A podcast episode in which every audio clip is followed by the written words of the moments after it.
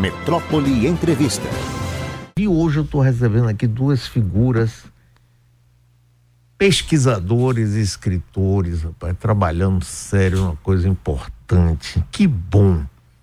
Primeiro, aqui, Cláudia Sepúlveda. Ela é professora titular do Departamento de Educação da Universidade Estadual de Feira, onde ela ensina a disciplina de formação pedagógica do curso de licenciatura em Ciências Biológicas é doutor em ensino, filosofia e história das ciências pelo programa interinstitucional da Universidade Federal da Bahia e da Universidade da Estadual de Feira. Além disso tudo.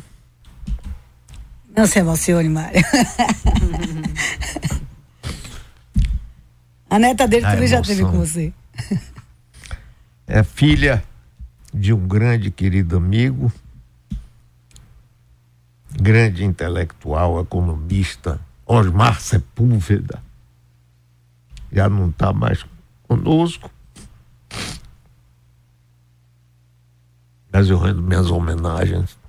E o prazer de estar aqui com você, então, é triplicado, quadriplicado e me emociona.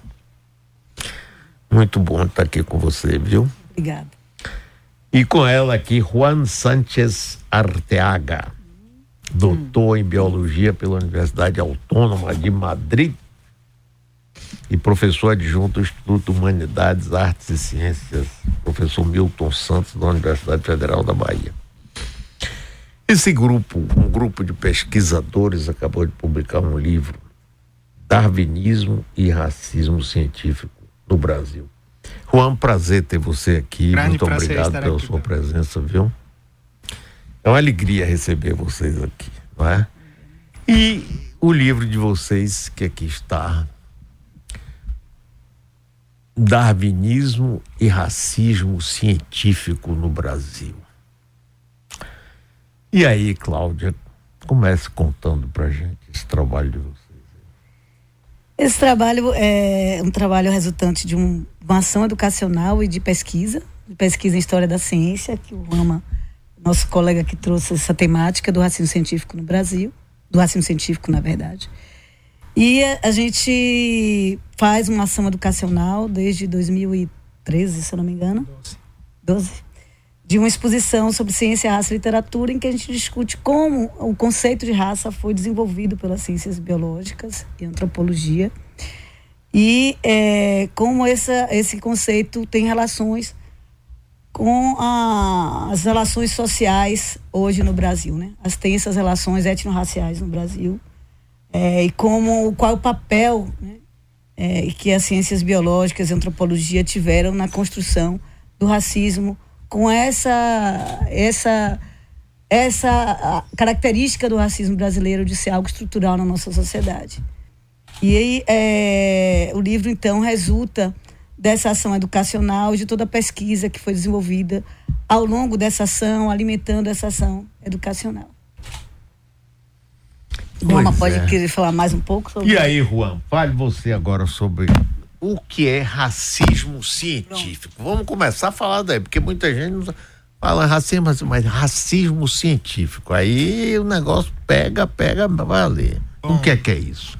Bem, racismo científico nós entendemos que é um conjunto de discursos científicos, de práticas científicas é, que foram foram constituíram a ciência hegemônica durante muito tempo e que é, estabeleciam é, supostamente umas hierarquias raciais é, por causas naturais não por causas sociais, uhum. né, mas sim por causas da própria natureza humana dessas supostas raças. Né?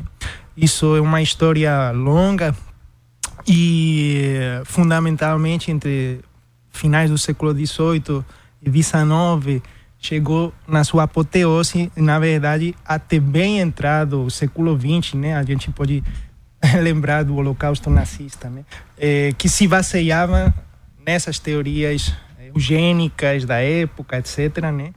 A solução final uh, dos nazistas foi decidida em um comitê que 90% das pessoas lá tinham doutorados em genética, etc. E, mas é uma história que vem de bem antes, né? Então, nesse livro, a gente foca sobretudo na relação dessas teorias eh, da ciência com a introdução do darwinismo no Brasil, né? Porque o darwinismo foi utilizado uh, como base para sustentar essa, essas teorias durante muito tempo. Né? A gente analisa um pouco como essas teorias chegaram no Brasil, como foram apropriadas por cientistas brasileiros e, enfim, é, como foram combatidas né, também. discursos de suposta inferioridade da população negra, né? Então, um personagem importante é a Nina Rodrigues aqui para a gente na Bahia. E como o Roma falava, também, ao mesmo tempo, destacando personagens que combatiam esse racismo científico, né? No seu próprio tempo, como é o caso do Manuel o... Quirino, que você estava, a gente estava conversando. Exatamente. O racismo científico, é, é, a base é o seguinte: há uma raça inferior, que são os negros. Os judeus também entraram nessa, no nazismo Teoricamente, segundo essas teorias, há muitas raças inferiores, todas as que não são a suposta raça branca, caucásica, ariana, são inferiores, né? Então, é, só que é, é, uma, é uma ideia que está totalmente sobrepassada e, e desacreditada pela ciência atual, pela biologia atual mas que durante muito tempo foi a, a... E qual era a base científica disso? Isso é Aí, é interessante colocar. Tá, tudo bem. Durante muito tempo você acreditou firmemente nisso, não é? E ajudou o racismo social, Isso. não é? Tudo. Mas qual é a base científica? De um modo geral, tinha craniometria, né? Aquela prática da antropometria, né? De medidas de corpos, né? Baseada em medidas de crânio, de... É basicamente medidas de crânio, de, de ângulos faciais, também nas mulheres medida de bacia, etc. Então se tinha uma, uma objetificação, né? E se dava um estatuto de objetividade a essa categorização a partir dessa prática, por exemplo. E o que a gente está propondo no livro é que uma das segundas da, da tradição seria as explicações darwinistas para supostos estágios evolutivos distintos né, desses grupos humanos.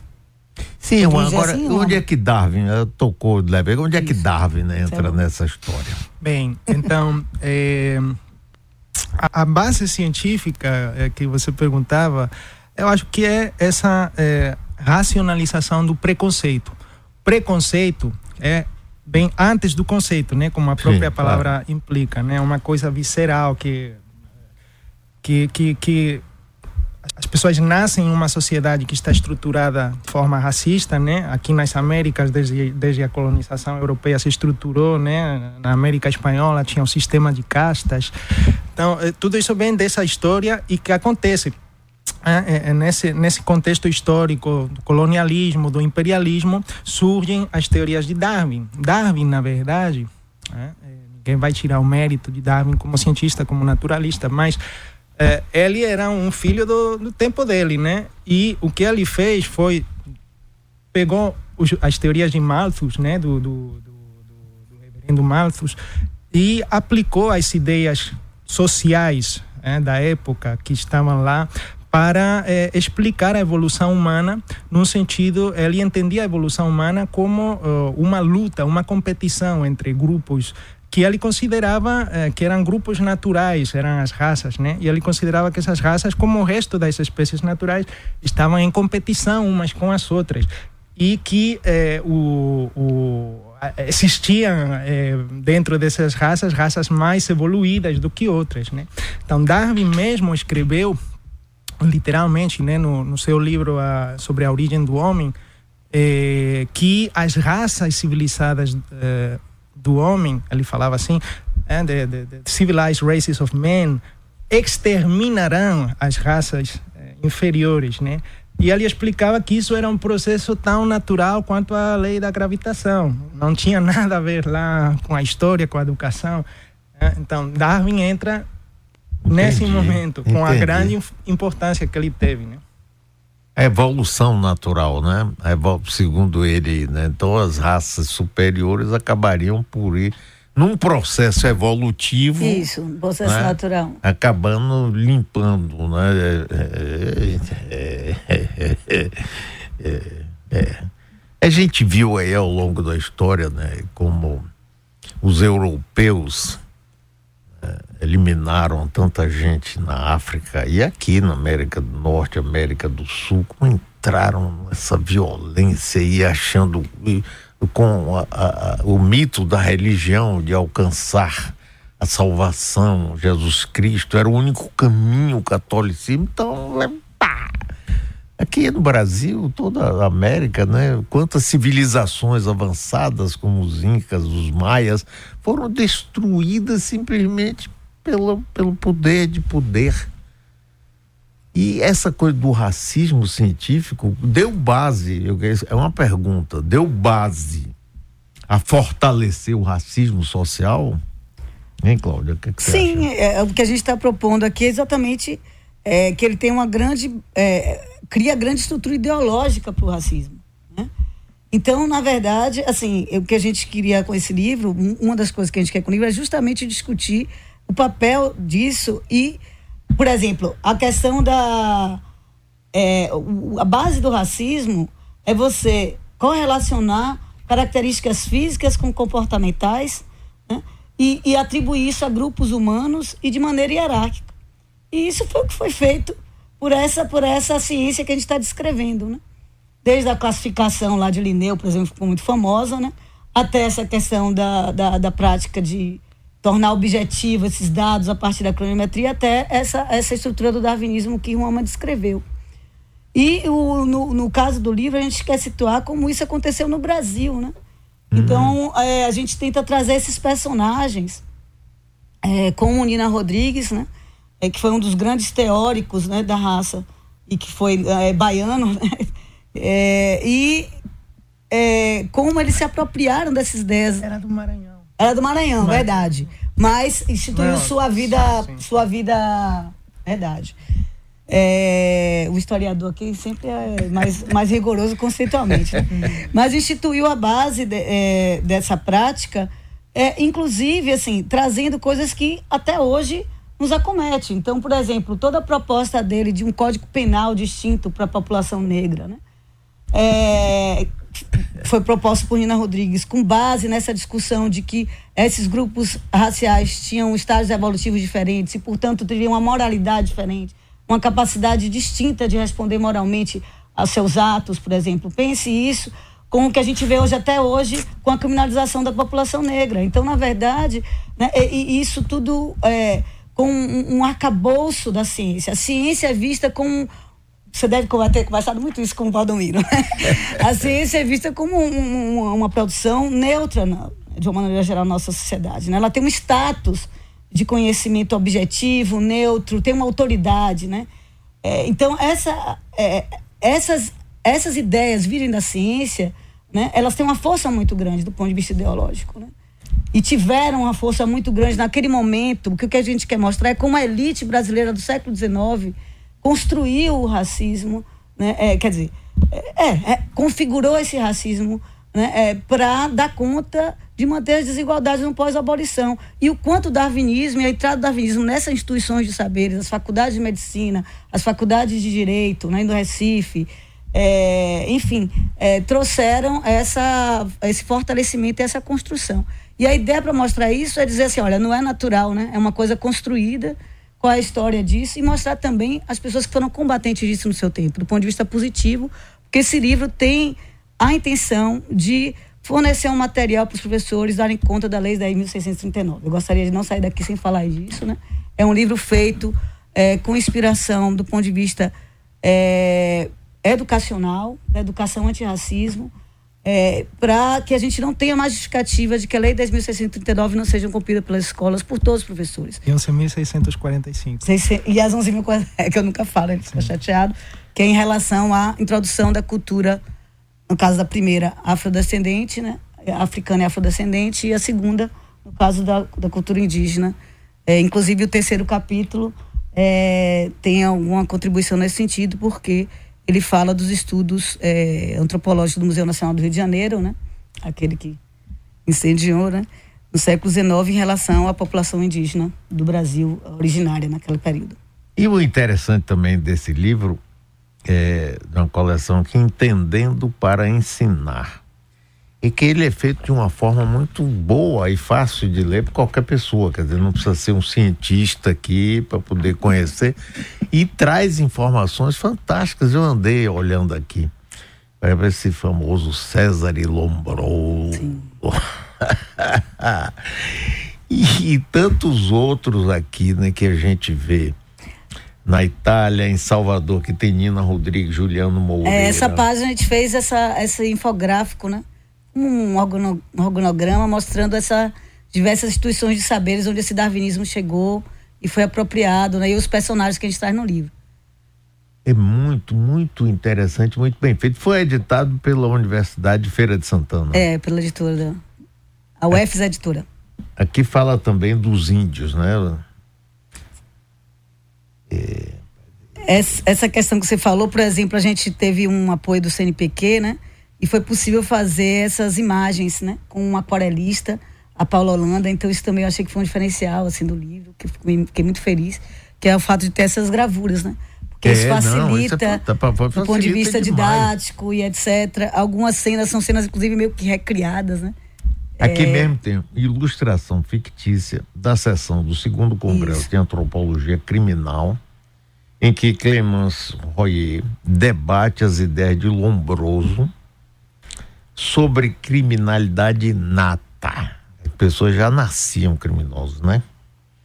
Confeccionada a partir dos registros dos anais de sua participação e fotos de outros momentos do evento e de congresso do mesmo período.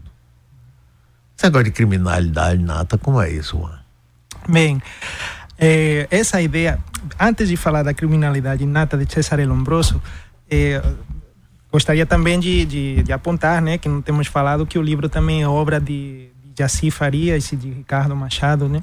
É, Jaci Farias, concretamente, ela, ela estudou a obra de Clemence Royer em Paris, é, que foi uma mulher excepcional, excepcional foi a primeira tradutora de Darwin, é, primeira grande mestre de uma loja amazônica, enfim. Mas voltando à criminalidade inata, né? Essa, é, nesse período que eu volto à, à explicação que que Cláudia estava dando sobre esse prestígio da ciência, né, para legitimar essa essa ideologia racista, né? Se hoje a ciência tem essa áurea de neutralidade, de objetividade, no século XIX a ciência tinha virado uma espécie de religião civil.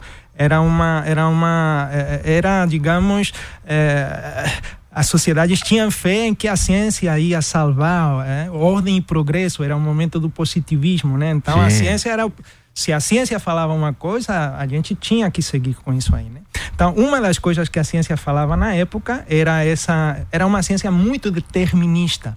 Então, eh, existia uma visão de um determinismo biológico que fazia com que, por exemplo, esses craniômetros, antropólogos que mediam, mensuravam as, as formas humanas, né, encontravam que determinadas formas de crânio, determina, configuravam uma predisposição inata à criminalidade. Né? Hum. Casualmente, normalmente coincidia com. Aqui no Brasil, isso se aplicou, Nina Rodrigues, por exemplo, às pessoas de origem miscigenada. Pessoas de origem miscigenada é, Nina Rodrigues tem um livro que ele publica em Paris, primeiro, né, é, depois traduz ao português, Mestiçagem, Degeneração e Crime, onde ele explica como é, a mistura de raças é, afastadas naturalmente cria produtos degenerados, né, que essa degeneração se manifestava também uma tendência inata à criminalidade, né? Então, essa era a visão ortodoxa da ciência. Nesse período, não se quase ninguém se colocava colocava a questão de dizer, olha, mas e as condições sociais em que esse povo está morando? Não tem nada a ver com isso. É? Isso era muito tímido. Apenas personagens muito vanguardistas, muito na vanguarda do seu tempo, como por exemplo Manuel Bonfim, é, traziam essas críticas, né? Mas a visão ortodoxa era que as pessoas nasciam com essa predisposição. Parecem ideias muito loucas, mas na verdade ainda hoje tem gente que está voltando a defender esse determinismo genético, né? algumas questões sobre propensão à violência, etc. Né? Então são questões que são históricas, mas que falam do nosso presente. Agora me diga uma coisa, é, é, tem alguma religião ou várias que perpassam esse pensamento ou isso será alheio? Ciência ciência separado? O senhor Mário, você está me pedindo para entrar em um jardim que é complexo, né? Sim, é complicado, é um labirinto. É sempre bom a gente é, entrar assim. É, Bom, eu não, não me considero com, com autoridade para falar de religiões. Sim, mas havia alguma coisa, né? Sempre há. Né? Porque ciência e poder, Sim. poder e religião. Com certeza. Ligado, Por exemplo, né? durante muitíssimo tempo, né, a religião católica é, e cristã, não sou católica, evangélica, não tinha a tradição, né, de uma maldição bíblica sobre os filhos de ah, Caim. Pois é. Então é, é, onde eu queria chegar. É, é, uma forma também de predestinação, né? É, é, o racismo funciona assim. O racismo é, um, é, um, é um significante, a raça é um significante que, que, que é um, perdão, é um significado que pode ter diferentes significantes. Então, é, é, o preconceito vai mudando, né? mas as ideias básicas permanecem. Às vezes você dá uma justificação religiosa, às vezes dá uma justificação científica, mas é sempre uma justificação de um preconceito. Agora, em relação à religião, é, só para aproveitar o ensejo, né?